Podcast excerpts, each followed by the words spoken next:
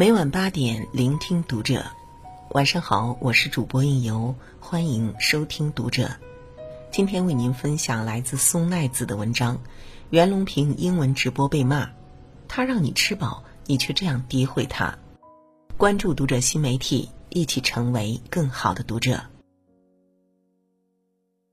说起袁隆平，几乎所有人都会把他和杂交水稻联系到一起。可最近袁隆平突然登上热搜，却是因为他的一场英文致辞直播。六月底长沙举办的中非农业合作发展研讨会上，袁隆平用英文向所有人致辞。他表示自己正致力于研究超级杂交水稻，非常愿意帮助其他发展中国家解决粮食短缺的问题。视频出来后，微博引起了近六万次转发，三十三万次赞。不少网友评论，还以为他一直是课本上那个样子，没想到现在居然这么老了。天哪，第一次知道原来袁隆平爷爷还会说英文，很想掉泪。这么大年龄的老人真的是很辛苦了。还有一部分人却发出了这样的骂声：九十岁了还不退休啊？难怪被人黑，我只想说，我们只喜欢吃自然水稻，天然的总比人工的好。还有人翻出袁隆平之前在湖南车展上摸了一把豪车的照片，说袁隆平背后生活奢靡，作风腐败。又晒出袁隆平的豪宅照片，说他买了洋气的别墅，根本没有你们想象中的那么辛苦。可实际上呢？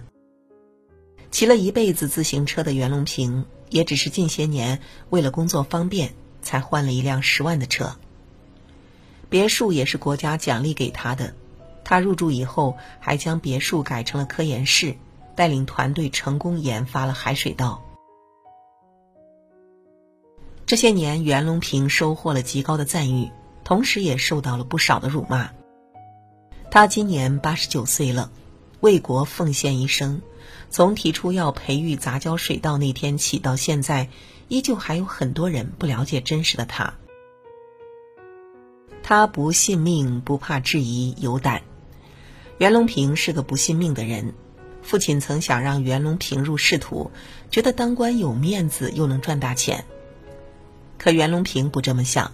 那个时候正是上世纪六十年代，中国闹饥荒，袁隆平看到无数人因为饥饿流离失所。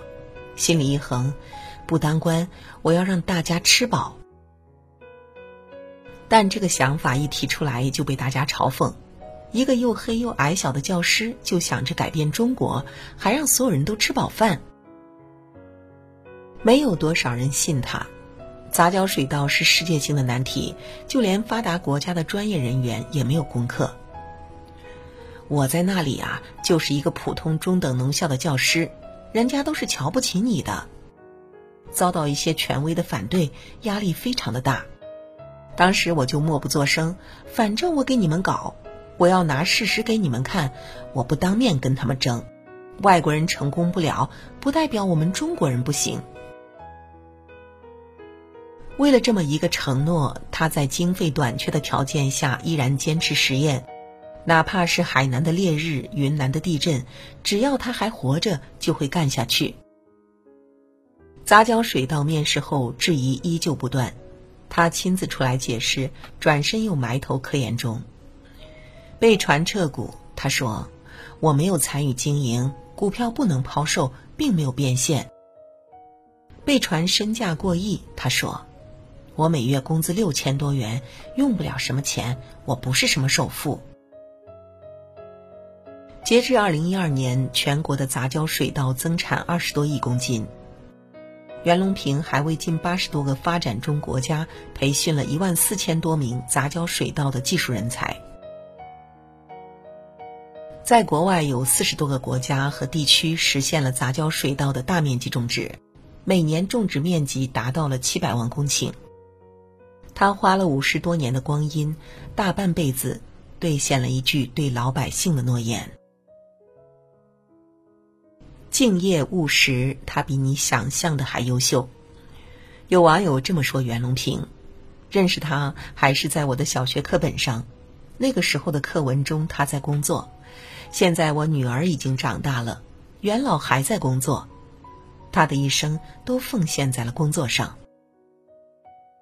很多人只看到网络上又传来袁隆平领奖的讯息，人前看起来风光无限，却不知道人后在稻田里的艰辛。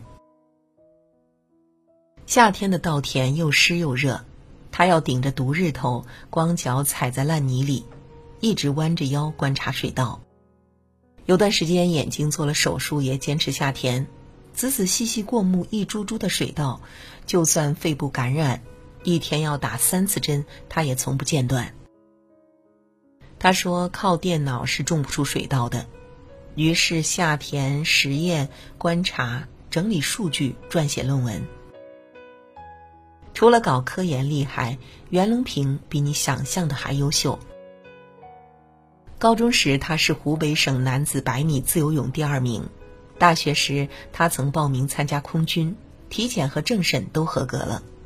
他会说英语、俄语，即使自己谦虚的表示：“我的英文就是破碎的英语。”去年有记者问他：“支撑你做研究这么久的动力到底是什么？”袁隆平直言：“我就是这样的人，就是要挑战自己，能有更多的突破，永远不会停下前进的脚步。活到老，工作到老，只要身体好，脑瓜子不糊涂。”不痴呆，有精力工作，我就不会退休。几个简单朴实的信念，便是袁隆平奉行了一生的圭臬。爱好广泛，淡泊朴素，他是邻家爷爷。袁隆平曾在自己毕业鉴定上写着：“爱好自由，特长散漫。”他的确是这样。年轻的时候就热爱着田园，在湖南当教师的时候和自己的学生邓哲闪婚，直到几十年后还说：“我之所以能成功，是妻子用理解和柔情铺垫的台阶，像极了那些浪漫又自由的诗人。”他会拉小提琴，闲了没事就在楼下拉拉琴，人家夸他，他还会害羞的说自己拉的不好。他还喜欢和朋友们唱歌、打球、下棋、游泳，兴趣爱好广泛。我邻居在农科院工作，他们单位组织合唱比赛，袁隆平代表水稻组领唱。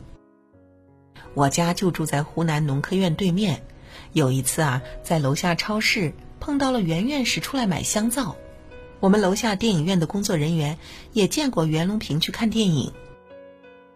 在央视的采访中，袁隆平和主持人王志也有过这样一段对话。主持人说：“你过什么样的生活？大家很想了解。我呀，过的是简单而朴素的生活。能不能说你这件衣服多少钱？三十五块。真的还是假的？真的。还有一件比这个还漂亮一点，是三十五块，在海南岛买的三亚。”要那么多钱做什么？我觉得我生活的很好。你搞豪华车有什么意思？穿着豪华的衣服，还有什么鳄鱼的皮带？两千多块钱，我从来不用，送给人去，我不要。讲那些派头做什么？我生活上不愁的，我的工资也是比较高的，大概有四千多吧。人家叫他把生活水平提高一点，他会说：粗茶淡饭，适当的营养。要卫生和营养就行了，吃那么好做什么？生活中的袁隆平不是高高在上的科学家，他是邻家爷爷。越是拥有无数名利，越是淡泊。他不该被诋毁，他值得被所有人尊敬。在二零一八年未来科学大奖典礼上，袁隆平眼含热泪说：“我还有两个梦。”一个是河下乘凉梦，一个是杂交水稻覆盖全球梦。我的心愿是发展杂交水稻，造福全球人民。试想一下，如果你九十岁了，你的愿望是什么？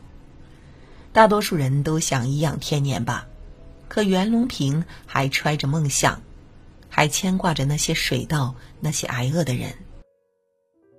除了拥有令人敬佩的科研精神，他还有着超正的三观。他在《人民日报》上发表过这样一段话：“我觉得人就像一粒种子，要做一粒好的种子，身体、精神、情感都要健康。种子健康了，事业才能根深叶茂、枝粗果硕。要埋头苦干，不畏艰辛；要淡泊名利，踏实做人。在吃方面，要以清淡和卫生为贵。”穿方面，只要朴素大方就行了，少走弯路，少留遗憾，身心才会健康，心情才会愉快，事业才会做得长远。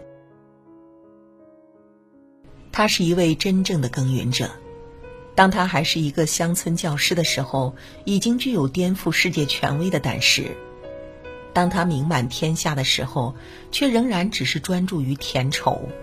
淡泊名利，一介农夫；播撒智慧，收获富足。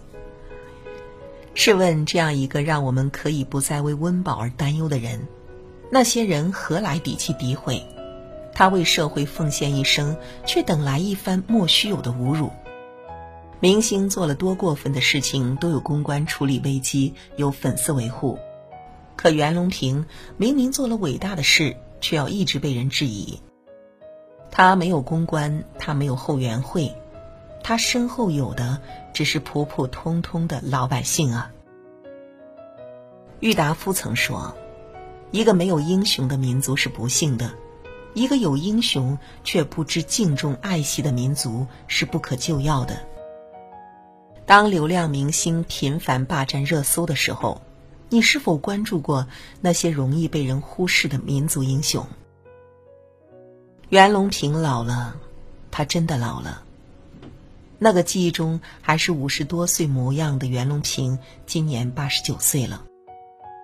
他被查出患有慢阻肺，他耳朵听不太清了，他走路要人搀扶了，却还在说：“我要在九十岁前实现杂交水稻大面积示范亩产一千二百公斤。”有人说：“明星家事天下知，英雄伟业无人问，是这个时代的悲哀。”还有人说：“爱国不应该是空谈，不应该站在道德制高点上抨击完黑子，却又什么都不做。”所以，当袁隆平遭受键盘侠抨击时，但愿每一位国人都可以站在他的身后支持他，十几亿人民都应该是他的粉丝。因为他才是真正值得活跃在热搜榜第一和被历史书上永久铭记的人，而传承英雄精神、承担起社会责任，更是当代青年应该做到的事。零零后已经十九岁了，九零后已经二十九岁了，你在吃着西瓜、吹着空调的时候，别忘了。和平年代来的不易，那是无数英雄在背后负重前行。谁知盘中餐，粒粒皆辛苦。他是中国真正的脊梁，向袁隆平爷爷致敬。